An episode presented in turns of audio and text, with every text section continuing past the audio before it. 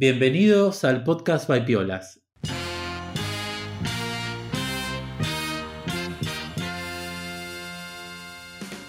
El podcast en el que nos metemos en el estudio y en el trabajo de diferentes artistas contemporáneos. Entrevistamos artistas españoles y de todo el mundo. Yo soy Alex y estoy con mi compañera Brenda. Hola Brenda, ¿cómo estás? Hola Alex, muy bien por aquí. ¿Tú qué tal? ¿Cómo va todo? Muy bien, muy bien, acá estamos. Hoy con mi matecito. Hoy, hoy no me preparé el café con leche. muy bien. Yo hoy también con mate, pero no, no lo puse piedra. Así que bueno, muy bien. Vamos cambiando episodio a episodio según nada, la, logística del día. Exactamente. Estaba pensando que, mm, eh, bueno, nos han preguntado muchas veces, pero nunca contamos aquí en las, en, la entrevista, en las entrevistas o en el podcast cómo nos conocimos, ¿no? Creo recordar. No, creo que nunca lo contamos. Bueno, no sé. Mm. Podemos, podemos contarlo porque, bueno, es verdad que, nada, que por ahí hay gente que lo sabe, pero el público también se renueva y hay mucha gente que nos escucha, ¿no? De un montón de, países y lugares, así que igual les, les intriga un poco. Así que, si te parece, lo cuento brevemente. Claro, claro, tampoco es ningún secreto, no hay nada raro para ahí. Claro, claro, claro. bueno, no, que eh, nosotros nos conocimos pintando aquí en, una escuela de aquí de Madrid, una escuela de arte. Y, nada, y bueno, poco a poco, eh, luego de pintar, es verdad que era la época de, ir a tomar unos vinitos, ¿no? Que se podía todavía pre-pandemia. Eh, y, bueno, y ahí surgió un poco, ¿no? Como el buen rollo y tal, y, bueno, y empezamos a, planear y a, pensar, surgió la verdad, eh, este proyecto, ¿no? De talleres piolas de, poder hacerle llegar a más personas el arte, ¿no? Lo que nosotros estábamos viviendo y demás. Y, bueno, y, ahí contar con artistas que puedan, ¿no? Como ayudarnos a, expandir el arte a más personas y bueno, y así le fuimos dando forma. Eh, generamos este podcast, todo. Y eh, bueno, nuestros talleres presenciales, ¿no? Empezamos con eso, luego también con talleres online. Eh, pero nada, la verdad que eso fue como, fue como muy, como muy orgánico, ¿no? Todo se fue dando. Eh, y ahora me pasa que extraño, se ha hecho un poco de menos eh, esto de eh, juntarnos a pintar, ¿no? Y de poder, es verdad que cada uno pinta en su casa ahora, pero bueno, tenemos el presencial de, marzo, ¿no? Como para también renovar un poco ahí la cuestión presencial, es verdad que con toda la seguridad, ¿no? Sí, sí, se extraña mucho el tema, el tema presencial, bueno, los los cursos online son fantásticos también, te dan la posibilidad de aprender a tu propio ritmo cuando quieras. Eh, hay gente que se conecta a ver los vídeos a las 2 de la mañana, 3 de la mañana, cada uno pinta a la hora que se le da la gana. Pero claro, el, presencial también tiene, tiene lo suyo, ¿no? De contactar con, conectar con el artista y conectar con, con otra gente, tomarse unos vinitos o bueno, una Coca-Cola, lo que sea. Eh, pero disfrutar, disfrutar juntos. Y eso la verdad que se extraña un poco, sí. Sí, así es. Así que bueno, a ver si, si eso, si en marzo eh, podemos volver con los presenciales con Mireia Ruiz, que si no la conocéis, eh, ir ya mismo a Instagram a ver su, su obra. y también la hemos entrevistado un par de episodios atrás, que si me esperáis, puedo decir el, el número del podcast. A ver fue el episodio 28. Así que bueno, podéis buscarlo también en, Spotify y demás. Em, pero bueno, eso, eh, nada, la verdad que contenta de, tener esta luz de, bueno, de, poder retomar un poco también el presencial, ¿no? Con Mireia. Sí, sí, nosotros, bueno, estamos yendo a, pintar a, la escuela y bueno, con todas las, eh, digamos, las medidas de seguridad posibles, siempre con la mascarilla puesta, bueno, con el aforo limitado. Y bueno, cuando hicimos también el, taller de Juan Ruiz en, eh, el año pasado, también en medio de la pandemia, bueno, fue al final al aire libre, ¿no? El, clima en Madrid lo, permitió y bueno, el espacio que tenemos eh, también. Y bueno, pintar al aire libre también eh, tiene un extra, ¿no? Y también agrega más seguridad a, todo. Así que bueno, les voy a dejar el enlace al, taller, a la descripción del, taller presencial que vamos a tener con Mireia Ruiz para el que quiera un poco mirar ahí, cotillear y, ver de qué se trata y bueno, eventualmente apuntarse. Sí, la verdad que, bueno, ella es muy genia y tiene muchísima energía, ¿no? Como eh, hablábamos de cuando diagramábamos, ¿no? Un poco el, contenido del taller, eh, nos entusiasmamos muchísimo porque eh, ella como que ronda entre el arte y el diseño, entonces a través del collage y el color y todas como las, los experimentos que ella hace con el color, eh, vamos a, poder explorar bastante, ¿no? Eh, con las figuras geométricas y todo y poder llegar a, pintarlo luego. Entonces realmente va a ser una experiencia súper guay. Y bueno, y es el fin del 19, 20 y 21 de marzo aquí en Madrid. Genial, genial. Bueno, Brenda, si te parece, pasamos a presentar la artista del día. Sí, por favor. Muy bien, muy bien. Hoy entrevistamos a Alejandra Atares, artista oriunda de la ciudad española de Zaragoza. Su obra, muy personal, peculiar en el buen sentido, es sin duda fácilmente reconocible. Entre sus temas preferidos se encuentran paisajes ficticios y mujeres de espalda observando naturaleza. Estudió Bellas Artes en la Universidad de Barcelona y completó su formación en la University of West England de Bristol, una ciudad fabulosa. Quiero que me cuente un poco de eso. Y en el Massachusetts College of Art and Design de Boston. El Instagram de Alejandra es Alejandra Atares con, ojo que va con dos A, una A seguida de la otra, Alejandra Atares. Em, se escribe todo junto, sin guion, sin nada, pero igual les dejo el enlace en las notas de este episodio para que puedan ir directamente a ver su obra mientras vamos hablando y charlando con ella. Así que sin más, creo que podemos ver si Alejandra está por ahí. Hola Alejandra, ¿cómo estás? Hola Alex, hola Brenda, ¿qué tal? Hola Alejandra, ¿qué tal? Bienvenida. Gracias, muchas gracias por esa presentación tan buena. Me hace mucha gracia oírla. Muy bien, muy bien explicado. Genial. ¿Qué tal? ¿Por dónde, desde dónde nos hablas? Pues bueno, habéis dicho que soy de Zaragoza y sí, pero yo vivo en Barcelona desde hace ya 15 años, me parece, porque vine aquí a los 18 a Barcelona a estudiar y ahora mismo tengo 33.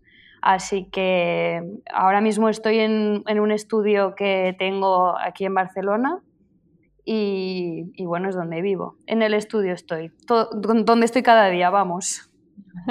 Qué bien. ¿Y estás sola en el estudio? Sí, sí, sí, estoy sola.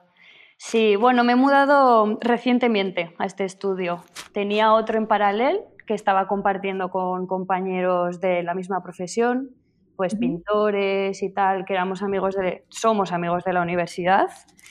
Y, mira, pues con la pandemia, después de la pandemia, yo creo que hubo un momento como muy reflexivo e incluso eh, derivó a, ideas un poco apocalípticas y dije, si se acaba el mundo, al menos que me pillen un estudio para mí sola y súper grande, ¿sabes? Mm, sí, sí. fotos en Instagram, es divino. Sí, es una pasada. Sí, me he mudado hace nada. Qué guay. Muy chulo, muy chulo. Estoy aquí en Poblenou, es una zona muy chula también. Supongo que habréis venido a Barcelona alguna vez vosotros. Sí, sí, sí. Pues sí, está lleno de estudios por aquí. Mm. Estaba viendo, estaba observando esa foto que pusiste en Instagram eh, en, diciembre con ese ventanal precioso y ese sofá. Y se ve también eh, detrás unos edificios, digo, pero tiene un estudio en Nueva York, dije. Ya. ya. Sí, bueno, esto es... Solo... Mm. No, digo que, que, sí, que son como estos pasos que no te atreves a dar nunca por miedo y, que, y que al final tienes que darlos, ¿no? Si quieres evolucionar. Y es un poco lo que me pasó. Eh, yo es que lo del coronavirus, pues al final también es una catástrofe, evidentemente, pero al final también trae cosas buenas, como pues atreverte igual a hacer cosas que no te atrevías antes. Mm, bueno, un poco así. Ha sido salir de mi, de mi estudio de antes y, he venido. Y sí, la zona esta es espectacular. Está llena de estudios, es una maravilla. Está al lado de la playa también. Mm. mucho espacio para poder trabajar. Además Barcelona, ¿no? Que es una ciudad tan inspiradora, ¿no? Con, también con sol y la playa y, bueno, y el arte que está en todos lados, ¿no? ¿Cómo te sientes ahí en Barcelona? Quizás, porque a nosotros nos escucha mucha gente de distintos países y bueno, es probable que haya muchos, pero muchos oyentes que no han estado nunca en Barcelona. ¿Qué nos puedes contar de Barcelona en general? ¿Por qué te atrae a ti? Bueno, eh, bueno, en realidad yo me cogieron para estudiar la carrera de Bellas Artes tanto en Madrid como en Barcelona. Y al final, pues decidí Barcelona, pero de una manera muy intuitiva. Y, a mí me encanta esta ciudad. Tiene una oferta cultural muy potente. O sea, el que diga que se aburre aquí eh, tiene algún problema porque hay muchas expos, los museos están muy bien, eh, gente joven haciendo cosas. Eh, y, bueno, y a nivel de, restauración, de bares, oferta cultural, musical había muchísima, claro, esto sí que se ha visto un poco más afectado. Y es que es una ciudad maravillosa, es que lo tiene todo, la verdad, a mí me encanta. Y ahora que no tenemos turistas, estamos pues de maravilla. Sí, es que esto, esto es la parte peor que tiene Barcelona, la verdad. El que vive aquí os lo puede contar. Muchísimo, muchísimo turismo. Pero bueno, ahora no tenemos. Y los que, los que vivimos aquí decimos, es la primera vez que estamos disfrutando de verdad la ciudad. Qué guay, qué guay. sí, sí. Me, alegro mucho. Sí, la mm. verdad que el estudio que, que ves en fotos, que vemos en fotos, sí, es como el sueño de, todo artista, todo artista, ¿no? Ay, sí. Ahora hay que mantenerlo. Una cosa es cogerlo y luego mantenerlo. Espero que me dure mucho tiempo. Exactamente, seguro, seguro. Bueno, si te parece bien, eh, me gustaría empezar a preguntarte algunas cositas más personales. Sí. Y bueno, siempre una de las preguntas que, más nos gusta hacer es eh, o sea, investigar eh, de, dónde surge, de dónde surge esa pasión por el arte. Entonces me gustaría eh, preguntarte, ¿cuándo empezaste a estar en contacto con el arte? ¿Cuándo nació Alejandra, la, artista? No sé si empezaste a, pintar o dibujar desde niña, ya te gustaba mucho o, fue luego en la universidad. ¿Cómo fue? Bueno, pintar, dibujar, interesarme el mundo artístico me ha interesado siempre, desde que soy pequeña. Eh, ya desde que tenía seis años, mi madre me apuntó a una academia de, dibujo muy académico, muy, pues un poco conservador, eh, que hacíamos pues lo típico, ¿no? Pues eh, figuras con lápiz, carboncillo, bodegones con la técnica del pastel, incluso plumilla. Bueno, pero sí, porque, pero bueno, te apuntas porque te gusta, ¿no? Como una extraescolar del cole. Y, bueno, sí que si miro hacia atrás, pues veo que siempre he tenido una inquietud eh, artística y creativa muy importante.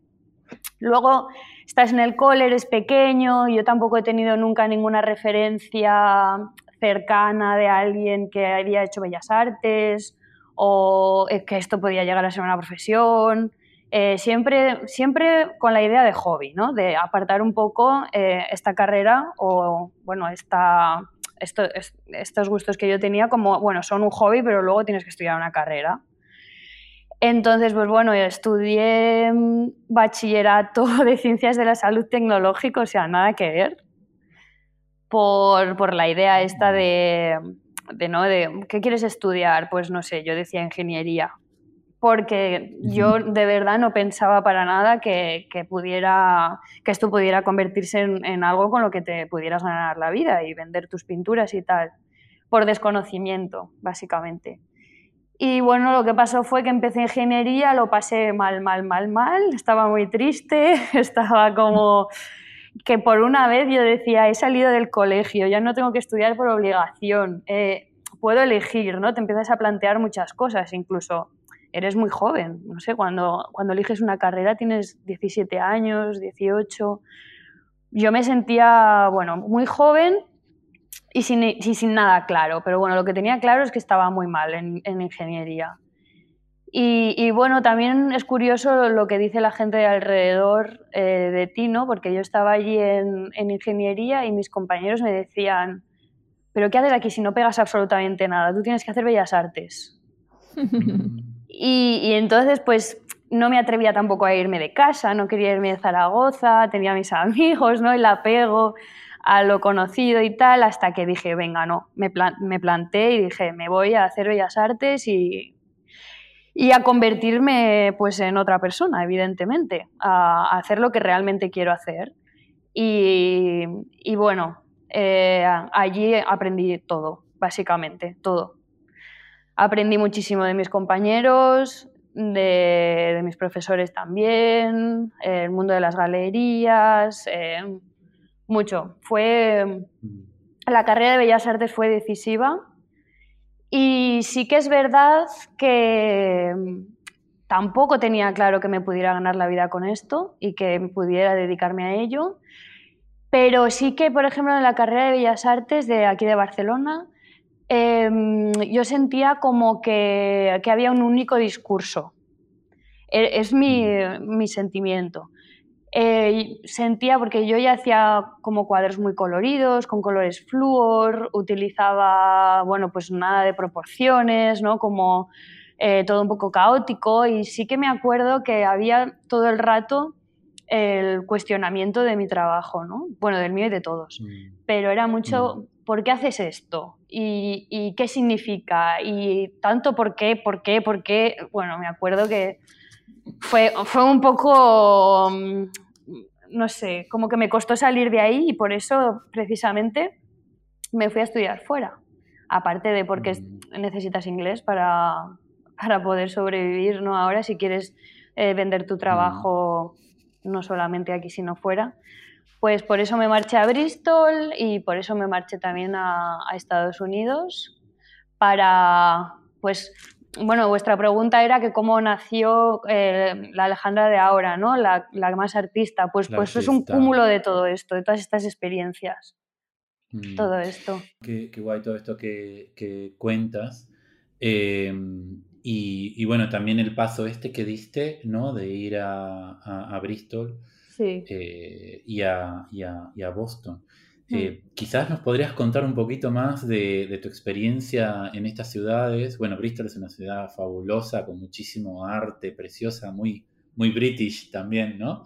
Eh, pero como que se respira arte también, ¿no? En esa en arte y diseño, ¿no? Se respira mucho. ¿Cómo, cómo fue tu experiencia ahí?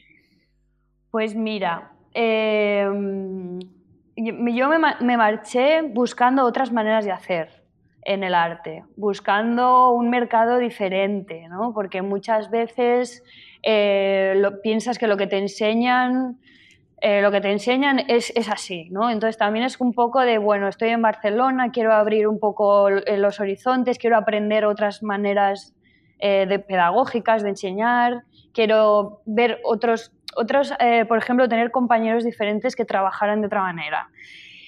Entonces, ¿qué me pasó cuando llegué a Bristol? Pues que fui a una universidad que, como el propio nombre dice, era básicamente, estaba más enfocada al diseño. Entonces, de pintura a pintura, mm, eh, en el colegio, o sea, en, la universidad no, no, aprendí mucho.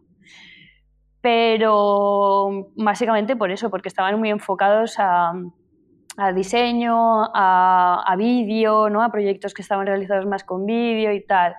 Sí que tenía una escena musical muy fuerte, en ese momento se estaban haciendo, pues estaba surgiendo mucho el dubstep y tal, pero a nivel pictórico no, no mucho, la verdad. Mm. Eh, tuve la suerte de que, bueno, tuve unos compañeros que sí que eran artistas y aprendí mucho de ellos, de los compañeros que tenía, y también que está al lado de Londres. Eso es increíble. Iba a Londres cada dos por tres a ver galerías, a ver museos. Eso sí que es, eso fue increíble. ahí vi muchísimas galerías, eh, galerías que apuestan por otros tipos de trabajo que a lo mejor aquí en Barcelona no se apuesta tanto. Eh, muchas propuestas muy jóvenes, muy frescas. Eh, un poco me quedé la sensación con que, bueno, que te pueden decir o sea que tu trabajo igual no encaja del todo en un contexto en el que estás, pero te puedes mover y a lo mejor en otro contexto sí que, sí que funciona. O sea, el hecho de moverme me dio muchísimas esperanzas en este aspecto, en el de que, oye, por mucho que tú no encajes aquí o no se te apoye mucho aquí, puedes moverte y mm. puedes encontrar tu lugar, a eso me refiero. Que no quiere decir que aquí me fuera mal, ¿eh? Pero bueno, que por si está escuchando a alguien, ¿no? Que también sepa que igual aquí no... Que, que siempre hay un lugar para todo el mundo y que lo que hay que hacer es moverse, vamos. Qué guay. Mm. Sí, ¿Y siempre eh, pintaste este tipo de paisajes? Bueno, ahora nos cuentas, ¿no? Un poco tenemos más preguntas, pero la, temática, por así decirlo, ¿siempre fue así naturaleza y, paisajes coloridos? Mm, pues, em, a ver, yo ya empecé, empecé pintando en mi, proyecto, así más profesional, empecé pintando los retratos de espaldas antes que los jardines. Ah, qué guay. Sí, y ya empecé eh, bueno, este proyecto eh, surgió de una manera como muy, intuitiva también, ¿no? Que em, empecé como en tercero de carrera, tercero, cuarto, y bueno, son trabajos que tampoco estaban preparados para ser enseñados, aunque finalmente acabaron en galerías, ¿no? Pero empecé así, con los retratos de espaldas, em, hablando de unos temas al principio muy personales, como pues temas como la amistad, eh, la soledad un poco, eh, eh, temas como, bueno, más experienciales, son como más íntimos, diría yo, muy autorreferenciales. Por ejemplo, hablando de Bristol, ya que me lo has preguntado, tengo un retrato de espaldas que se titula Autorretrato en Bristol y precisamente pues habla de mi experiencia de cuando yo estaba, cuando estaba estudiando allí. Y en términos generales, pues te podría decir que, bueno, que los retratos de espaldas em, están protagonizados por un personaje principal, que es el protagonista de la escena, y que tanto el, paisaje de fondo como eh, la ropa que lleva, el pelo, todo eh, está relacionado entre sí y, conduce al espectador hacia una cierta temática, ¿no? hacia un cierto misterio. Y bueno, estos retratos de espaldas, como, como habéis visto, bueno, pues son, son diferentes cuentos y nos hablan de muchos temas. ¿no? Por los empezó como algo más autorreferencial y después em, el proyecto evoluciona, como, como, todos los proyectos y todas las em, obras artísticas eh, van evolucionando, te cuestionas y la mirada se amplía y los personajes que aparecen ya no son personajes tan cercanos a mí, sino que son personajes, pueden ser inventados, pertenecen pues al mundo del espectáculo, son personajes famosos, cantantes, eh, no sé, pueden ser actores. Mm. Digamos que utilizo nuevos inputs creativos que ya no pertenecen tanto a mi experiencia, como, como cojo más referencias pues, de la industria de la música, eh, videoclips, elementos pues, que pertenecen a, bueno, a esta espiral de entretenimiento que nos tiene a todos muy anestesiados. Y aquí es cuando aparecen pues, los elementos de las pelucas, los abrigos de colores, fosforitos, ¿no? Y, bueno, hago como chistes también en estos cuadros. Y, bueno, son temas que no solamente aparecen en nuestros retratos de espalda, sino que también aparecen mucho en los paisajes de, de las naturalezas en los que he ido trabajando y estoy trabajando actualmente. Qué guay. Y, bueno, ya que empezamos a hablar eh, bastante ¿no? sobre, sobre tu obra y, lo que comentas, lo que estás trabajando actualmente, ¿cómo describirías tu arte a alguien que nos está escuchando pero que aún no, la, no conoce ¿no? tu obra?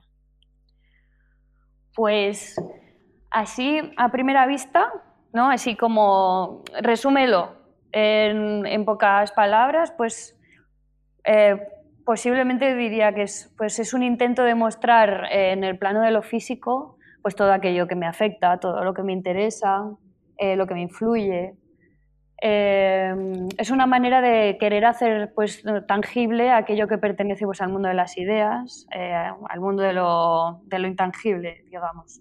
Y bueno, los temas, haciendo como una vista global de, de todo mi trabajo desde que empecé hasta ahora, los temas pues van desde los temas que son más personales, como otros que también, eh, temas más culturales, em, eh, temas que, sobre todo ahora estoy trabajando mucho con la cultura de Internet, con la sobresaturación de imágenes que nos tienen a todos como muy hipnotizados, ¿no? Y, y, bueno, el acceso a la información rápida, em, todo esto. Bueno, también estoy cogiendo muchas referencias de, pues, del souvenir. Eh, están, ahora están empezando a aparecer muchos motivos que hacen referencia a la fiesta, a lo lúdico, al divertimento, al baile. Bueno, esto es lo que estoy trabajando ahora en el taller. Lo que nos hace falta, lo que echamos un poquito de menos. Sí, pero esto, esto está ahora mismo en el taller, ya lo iremos viendo. A ver si lo puedo sacar pronto. Ay, sí. Alejandra, eh, bueno, hay un tema que acabas de mencionar ya dos veces y bueno, me interesa eh, preguntarte, bueno, quizás puedes ampliar un poquito más, ¿no? El tema de que dijiste, bueno, ¿no? Esta cultura de, del entretenimiento, las imágenes, internet, que estamos como anestesiados. ¿Cuál es, parece como que has estado reflexionando sobre el tema. ¿Cuál, cuál es tu punto de vista sobre esto? Vale, a ver, em, haciendo la vista atrás y viendo también, recuperando todos estos retratos de espaldas, eh, pues me doy cuenta que también es un tema que subyace ya en estos retratos de espaldas. Por mucho que yo ahora haya suprimido el personaje, lo cual me permite poder profundizar más en estos temas, hay una parte de los retratos de espaldas que los personajes son personajes que pertenecen al mundo del espectáculo como por ejemplo, pues tengo alguno de, de Lindsay Lohan, ¿no? de Katy Perry, tengo pues de, de Rihanna, em, mm. Tengo alguno de Kesha, ¿no? Entonces, son estos personajes que, que son como que forman parte de, pues de un show, de un espectáculo, de, son personas que, bueno, que pertenecen a la industria de la música, pero eh, como muy exagerada, ¿no? O sea, yo siempre eh, miro hacia Estados Unidos y recupero personajes que pertenecen a este mundo porque es todo como llevado a lo grande, ¿no? La industria de la música allí es como a lo grande, todo, todo, todo, mm. incluso muchos artistas allí también, ¿no? Que tienen como mucha gente trabajando para ellos y tal. Entonces, ya estos temas van apareciendo allí, poniéndoles también ¿no? las pelucas, los abrigos de colores, eh, también hay muchas referencias a Las Vegas, eh, pues como el entretenimiento, eh, todo, todo el mm. entretenimiento, el show, el espectáculo, todo eso. Y entonces, ahora sobre todo, en, en, estos últimos trabajos con los que he estado, estoy trabajando, pues mi intención es pues la de mostrar una sociedad actual como, pues, como una sociedad de consumo. Eh, un mundo de ficción que nos afecta, ¿no? Eh, no solo pues eso en televisión, sino como en las redes sociales. Y, y, bueno, los jardines que estoy trabajando, que he trabajado, es como un acercamiento hacia la naturaleza, y lo que más me parece interesante de estos jardines es que pues ya no nos tenemos que trasladar a la naturaleza, por ejemplo, a, copiar un, a, pintar de lo natural, sino que es ya, pues yo busco en internet, me meto en Instagram, me meto en Google, busco las imágenes que quiero buscar, por ejemplo, una palmera, un cactus, y yo misma me hago un collage digital. Entonces, ahí va un poco lo que quiero mostrar y de, lo que estoy pues, eh, pues hablando ahora. Es una, observación, una observación interesante, claro. Por ejemplo, eh, a Van Gogh para pintar los campos de alrededor de París no le quedaba otra que irse hasta ahí y, y verlos y pintarlos. Sí, sí, exacto. O por ejemplo también Monet, ¿no? Que es muy interesante que Monet pues pintaba sus eh, sus nenúfares porque eran los nenúfares que tenía él en la casa de, verano a la que iba y lo que hacía era pintar mm. siempre la misma laguna o se tenía que plantar en su propio jardín las plantas que luego él quería pintar. O sea, primero lo hacía en físico y después lo pintaba. Es como hacer lo mismo pero de manera digital, ¿no? Al final. Exacto. Sí. Claro, y esto también nos habla mucho de la inmediatez de, todo, de, la información y de, todo, que tanto podemos estar comprándonos un pantalón, ¿no? Como podemos mm. estar leyendo la última noticia o, buscando una imagen de, de arte, no sé, es todo como un batiburrillo, ¿no? Ahora mismo. Qué mm. guay. Y mm, bueno, la verdad que nos intrigan también mucho los materiales que, utilizas eh, en todo este tipo de, paisajes tan coloridos. Eh, que mezclas bastante tipo de materia y nos intriga cómo, cómo es tu proceso, ¿no? También de creativo con respecto a los materiales. Vale, sí, los materiales que, utilizo eh, son pues todo lo que utilizo cualquier, eh, cualquier material que se pueda adaptar mejor a lo, que, a lo que yo quiero decir. O sea, por ejemplo, he utilizado, utilizo óleo, acrílico, esmalte, spray al agua, spray sintético, he hecho colas también directamente sobre el, sobre el lienzo, eh, ahora estoy investigando con el transfer, he utilizado brillantes, no sé, yo creo que eh, papel holográfico, eh, purpurina, ¿no? Pues no, es que no me, me, atrevo a utilizar todos los materiales que lentejuelas también he utilizado, ¿no? O sea, colores fluorescentes, barniz, todo. la relación que yo tengo con el material es, bueno, es también muy impulsiva y, por ejemplo, cuando estoy hablando de estos temas que, que, pertenecen más al mundo del espectáculo, que son más fantásticos, los cuadros que, que nos pertenecen, ¿no? que nos trasladan, pues yo no sé, a, a, todo este mundo de ficción, utilizo mucho los colores fluors y los materiales que son brillantes, brillantes, purpurina, todo esto. Qué guay. Claro, como para generar puntos de atención en lo que quieres destacar o porque, bueno, tiene que verlo. Sí. Sí, también. Y también para darle, para darle coherencia a la temática que estoy mm. trabajando. Por ejemplo, los personajes de espaldas, también la personalidad de, los personajes que estoy tratando se puede leer a través del material que estoy utilizando. Mm. Si, si, he cogido un personaje que es muy íntimo y que estoy hablando de una historia que es muy reflexiva, pues para mí desde mi punto de vista no tiene ningún sentido poner brillantes ni poner purpurina. Entonces utilizo pues materiales más sobrios, el óleo, el acrílico, pinceladas más suaves. O sea, no solo el material es para mí muy importante, sino también, que esto es, esto es importante, también em, el lenguaje con el que estoy traduciendo la imagen.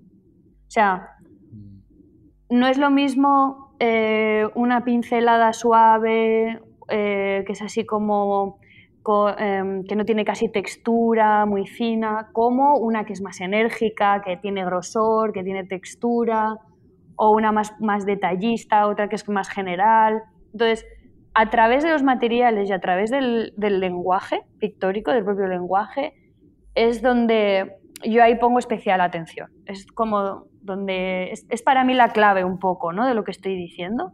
El hecho de utilizar, sí, el hecho de utilizar un transfer que es con lo que estoy trabajando ahora, no es, em, no, es que queda mejor el transfer, o es como me resuelve la imagen antes, no va por ahí, es en plan, el transfer pues es más digital, no coges la imagen directamente de internet, te la descargas, lo, estoy intentando como fusionar con algo más pictórico, pero el transfer a mí me lleva a mundos más digitales, más inmediatos. Entonces, la clave en muchos de mis cuadros también es los materiales materiales, cómo está hecho sobre todo. Es muy importante.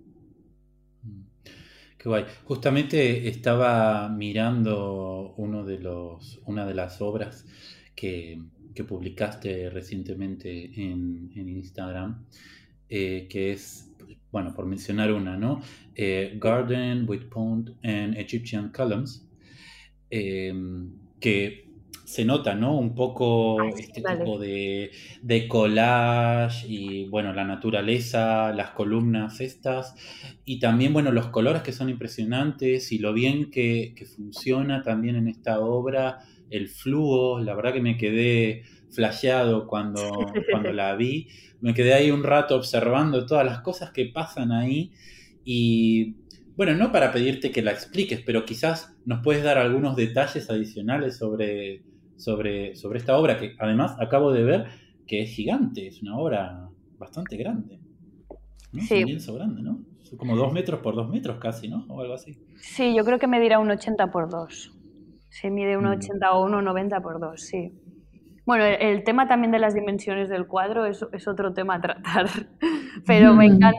Yo, donde, cuando más disfruto son grandes, grandes. Me encantaría, bueno, poder tener tiempo y, energía, porque se necesita muchísima energía y mucha fuerza corporal, sobre todo, para hacer cuadros grandes. Pero son, a mí es como más disfruto y como más yo creo que mis ideas se ven más claras en los cuadros grandes, sobre todo si hago este tipo de jardines. Entonces, pues, em, mira, el, el, tema de los jardines en general, y luego hablo, si quieres, específicamente del que me has preguntado, em, es fruto también de una evolución de, de el, bueno, pues cuando estaba haciendo los jardines de espaldas, ahí los personajes de espaldas, ya estaba yo como observando que estaba adquiriendo más importancia en muchos de los retratos el fondo más que el personaje. Entonces, el hecho de suprimir al personaje también me ha abierto pues unos campos eh, de experimentación, pues más clásicos también, ¿no? Pues he jugado con la perspectiva, con la profundidad, eh, generar diferentes planos, con las veladuras. Me he centrado en, en otro tipo de cosas, en, el propio material, ¿no? Investigar con el propio material, sobre todo. He reflexionado sobre el tema del tiempo, que me, también me resulta muy interesante, pues dónde está el tiempo depositado en una obra de arte, porque en una película tenemos muy claro, una película dura una hora y media, una película pues puede durar dos horas, ¿no? ¿Cuánto dura una, una pintura? Este tema es muy interesante y en muchos de mis jardines está, está plasmada esta idea y pues me ha llevado también un poco eh, a, añadir, ¿no? explorando este tema del jardín y de la naturaleza, me ha llevado a añadir pues, unas lagunas y unos elementos ornamentales que son ahora mismo los últimos cuadros que, que, están, que están en Instagram. Eh, aparecen estos dos elementos. Y pues la laguna es, eh, pues, es un poco recuperar también la idea del jardín del Edén, el concepto del paraíso perdido, eh, como, como, un lugar sagrado, un lugar como mágico, ¿no? que bueno, podemos conectar un poco con, con, la idea de lo que es el arte para mí, un lugar mágico, sagrado. Eh, y los elementos ornamentales que van apareciendo eh, son elementos de diferentes estilos artísticos. El que tú dices pues son egipcios, por ejemplo. ¿no? Mm. Mm. Y, pero bueno, luego también he puesto columnas eh, romanas, em, estoy poniendo también muchos elementos franceses de, cerámica Mason del siglo XIX, todo esto ahora mismo está en el taller, o sea, todavía no, no, no se ve, pero ya, lo, ya, lo, ya a ver si puedo hacer una exposición y se ve pronto. Y bueno, la función que tienen todos estos elementos es, la, es una función lúdica, es una función de embellecer todavía más el paisaje. O sea, querer, querer recargarlo todavía más. quiero petarlo de objetos, eh, captar eh, todo lo que pueda la atención al, al, que mira, ¿no? al consumidor final, que seríamos nosotros a la hora de enfrentarnos al cuadro. Y bueno, esto me, me lleva a plantearme un, una cuestión muy importante, que es la, la, cuestión de cuál es la función del ornamento dentro de nuestra cultura, dentro de nuestra sociedad, por ejemplo. Y bueno, pues ahora mismo eh, me estoy moviendo en estos terrenos. Eh, estoy haciendo unos cuadros ahora mismo que, que, van hacia el barroquismo absoluto, a no dejar en blanco ningún trozo, a, a intentar que quede todo pues casi que ni se vean las imágenes. Entonces, utilizar colores muy fluor y, y, que, y, que, bueno, que todos los elementos estén luchando por destacar, que, que, no haya ninguno que destaque por encima del otro. ¿no? Que, que bueno, es, esto también es que todo, todo esto, los elementos ornamentales que aparecen de diferentes estilos artísticos, los colores que utilizo, las texturas, eh, todo, todo, todo, es un intento de pues, demostrar esta sociedad actual de consumo que de, que de, la, de, la, cual hemos hablado antes, ¿no? de la sobresaturación de imágenes y, también la imposibilidad de elegir. De, tenemos tantas posibilidades y tantas tantas cosas que ver, tantos programas y tantas películas ¿no? Por, mm, de televisión que, con cuál me quedo. ¿no? Esta sería un poco la incógnita de, estos nuevos cuadros que estoy haciendo ahora. Total, qué interesante, has dicho muchísimas cosas, una maravilla. sí, demasiadas. No, al contrario, como lo recalqué para, agradecértelo porque es, eh, es una maravilla. Eh, al menos yo he viajado bastante al escucharte, así que gracias. Em, pero también me preguntaba un poco de tu proceso. Em, antes mencionabas, ¿no? Bueno, busco un cactus, tal, eh, en internet, sale fácil, pero ¿cómo generas las composiciones y esto que decías? Bueno, que destaque todo, pero también generas puntos de atención. ¿Cómo es ese proceso? Mira, lo primero em, es la, la idea la idea, ¿no? Es como querer formar, estoy como, tengo la idea clara, sé de lo que quiero hablar, entonces eh, tengo un archivo de, bueno, pues en Pinterest sobre todo, en Google, y busco todas, hago como un, tengo un periodo de investigación de imágenes, me voy descargando todas las imágenes que creo que me pueden servir, que pueden valer para esto que quiero decir, eh, tengo, por ejemplo, una carpeta de cactus, otra de palmeras, otra de flores. Ahora, por ejemplo, estoy utilizando muchos caramelos en los cuadros que tengo aquí en el taller. Eh, me descargo todas las imágenes, me hago, tengo muchas carpetas y luego hago un collage digital. Siempre parto del collage digital. Y en muchos de los cuadros que tengo, em, fuerzo esta evidencia también, como que no quiero enmascararla, no me interesa. Si estoy hablando todo el rato de que lo digital influye en la pintura actual y contemporánea y sobre todo en la mía, que también nos influye mucho a, nosotros personalmente. Nosotros, mira, estamos hablando, ¿no? Eh, un podcast que, va a ser, que es todo digital, entonces nos, ya nos movemos así en estos terrenos, y más ahora. Entonces, pues en muchas, muchas veces en mis trabajos evidencio la idea de que hay detrás un montaje digital. Se pueden ver como superficies muy rectas, se pueden ver como elementos que están recortados. Por mucho que está pintado, eh, intento dejar la evidencia, no, no, intento ocultarlo. Y, básicamente eso, luego pues imprimo el collage, me lo imprimo en chiquitito, lo tengo al, lado del lienzo y o bien pego la tela en la pared sin marco y sin, quiero decir, sin bastidor, o bien pues encargo el bastidor y bueno, pues empiezo a, encajar un poco la imagen, proyecto algunos elementos, utilizo pues sobre todo para encajar mucho el acrílico, utilizo el spray eh, y luego pues voy, voy añadiendo capas con óleo, eh, ahora mismo pues estoy haciendo transfers. Digamos que los elementos finales siempre son pues con óleo, con, porque básicamente por, por un tema de, bueno, de, la propia materia, que tú no puedes pintar en óleo encima del acrílico. Al revés, no puedes pintar en acrílico encima del óleo. Por lo tanto, siempre las primeras capas son o de spray acrílico o con, o con, el propio acrílico y después los detalles finales son con óleo. Mm. Y bueno, pues parto de esta imagen inicial que os he comentado del collage, pero luego cuando pasas al lienzo o sea, es otra historia. Eso ya es, o sea, vas viendo los materiales se comportan de una manera determinada, el espacio, por ejemplo, igual te pide otras cosas. Eh, bueno, para mí personalmente es lo que más me gusta de todo. Es cuando estoy en lucha con el lienzo, o sea, en, en contacto directo, ¿no? en conversación con el lienzo. Eso es lo, lo mejor, lo más fascinante para mí qué guay, qué guay todo esto que, cuentas, Alejandra. Eh, me quedé un poco colgado con el comentario que hiciste sobre la ornamentación en el arte o el arte como, eh, como ornamentación, que es un tema que habíamos charlado, recuerdo, en, eh, en, uno de los episodios del podcast, ya hace tiempo, con Santiago Picatoste, que bueno, él tenía un poco la tesis de que el arte cada vez se va volviendo más ornamental, digamos, ¿no? Mm. O decorativo. Sí. Em, y bueno, se me veía. sí, dime. No, nada, que es, es, una cosa muy interesante, ¿no? Y que, claro, esto mm. evidentemente yo creo que nos lo planteamos todos los artistas que estamos ahora trabajando. Es un punto de partida interesante. Es en plan, o sea, tú también eres dueño un poco de lo que haces.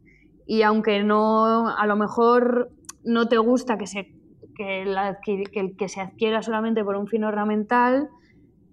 Yo, por ejemplo, ahora mismo me, quiero esforzar mucho porque quede un mensaje eh, en mis pinturas, el poder transmitir, aparte de que sea un objeto, que evidentemente luego alguien se lo va a colgar, creo que la función que tenemos es mucho más importante y va mucho más allá. O sea, nosotros, pues algún día no estaremos aquí, evidentemente, pero nuestros cuadros se quedarán, se van a quedar, van a pasar, ¿no? Espero que pasen a la historia.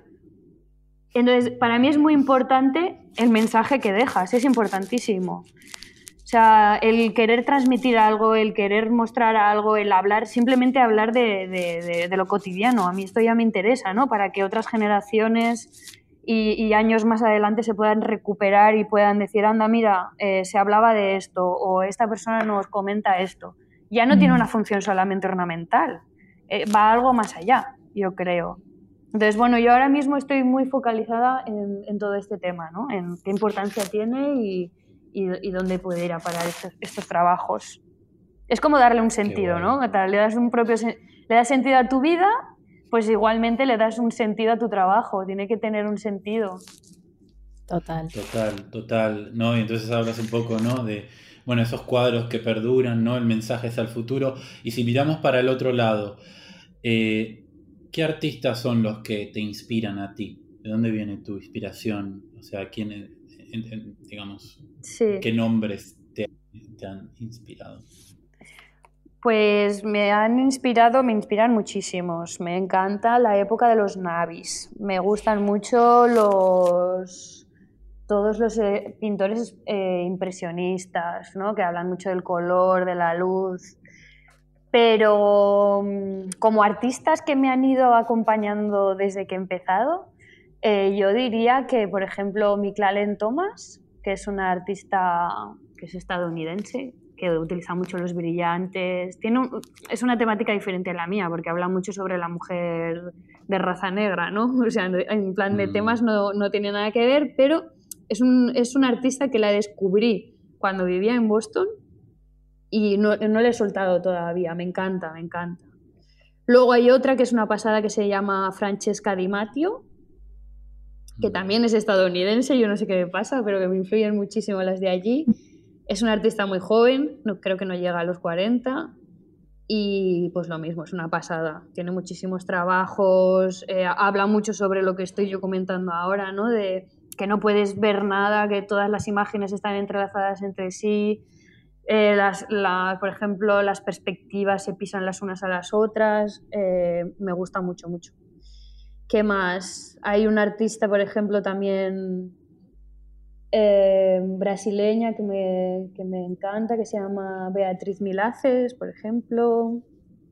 Bueno, Judy Meretu me gusta también, es buenísima. ¿Las conocéis? Judy Meretu, por ejemplo. Eh, la verdad que no, pero por ejemplo a Francesca Di Matteo me encanta lo que hace. Ah, es buenísima, qué bien que la conozcas. Es, increíble, me encanta. sí, muy buena. Es un tipo de arte que inspira, inspira mucho. Sí, esta parte nos encanta porque también a medida que, vamos generando una red, ¿no? Es súper guay porque vamos conociendo nuevos artistas. Ah, claro recomendando, nos vamos inspirando todos, inspiramos también a mucha gente que nos escucha y, que le gusta también la calidad de info ¿no? que, cada artista va, aportando a las entrevistas. Claro, es que hay tantos.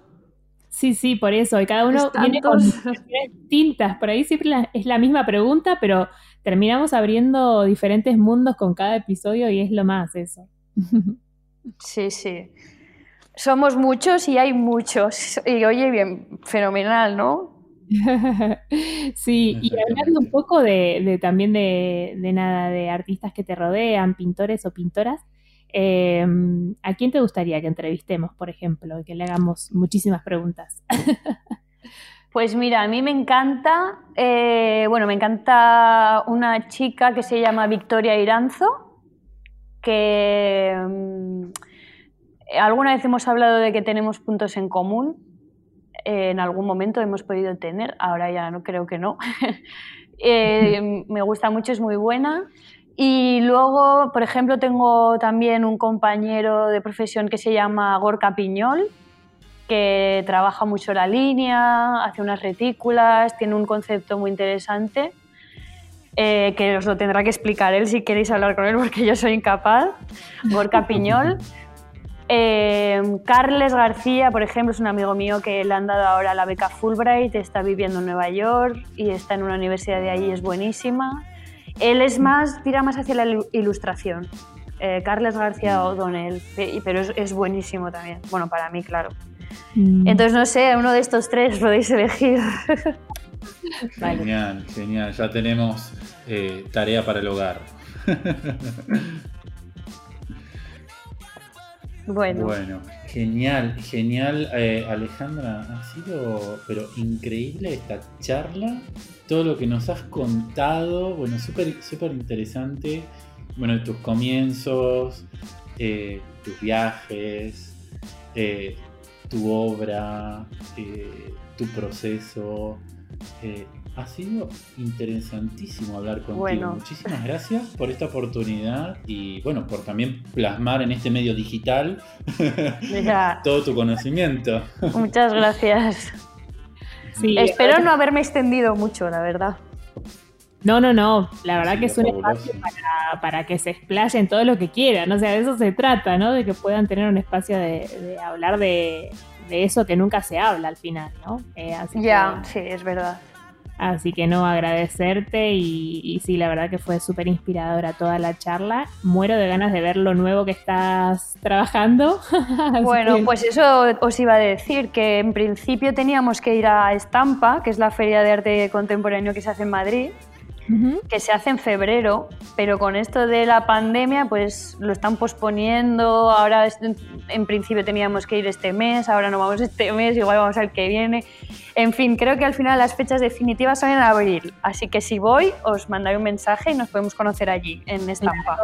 Sí, sí, nos encantaría. Seguro. Seguro, seguro. Bueno, muchísimas gracias Alejandro una vez más y muchas gracias también a nuestros oyentes por estar ahí, por seguirnos. Les recuerdo cuál es el Instagram de Alejandra, si todavía no lo vieron, es Alejandra Atares, todo junto, con dos A. El Instagram nuestro es de es talleres, talleres.piolas. Igual tienen los enlaces en en las notas de este episodio. Y bueno, muchas gracias a todos por escucharnos y hasta la próxima semana. Un abrazo. Un abrazo, adiós. Hasta luego.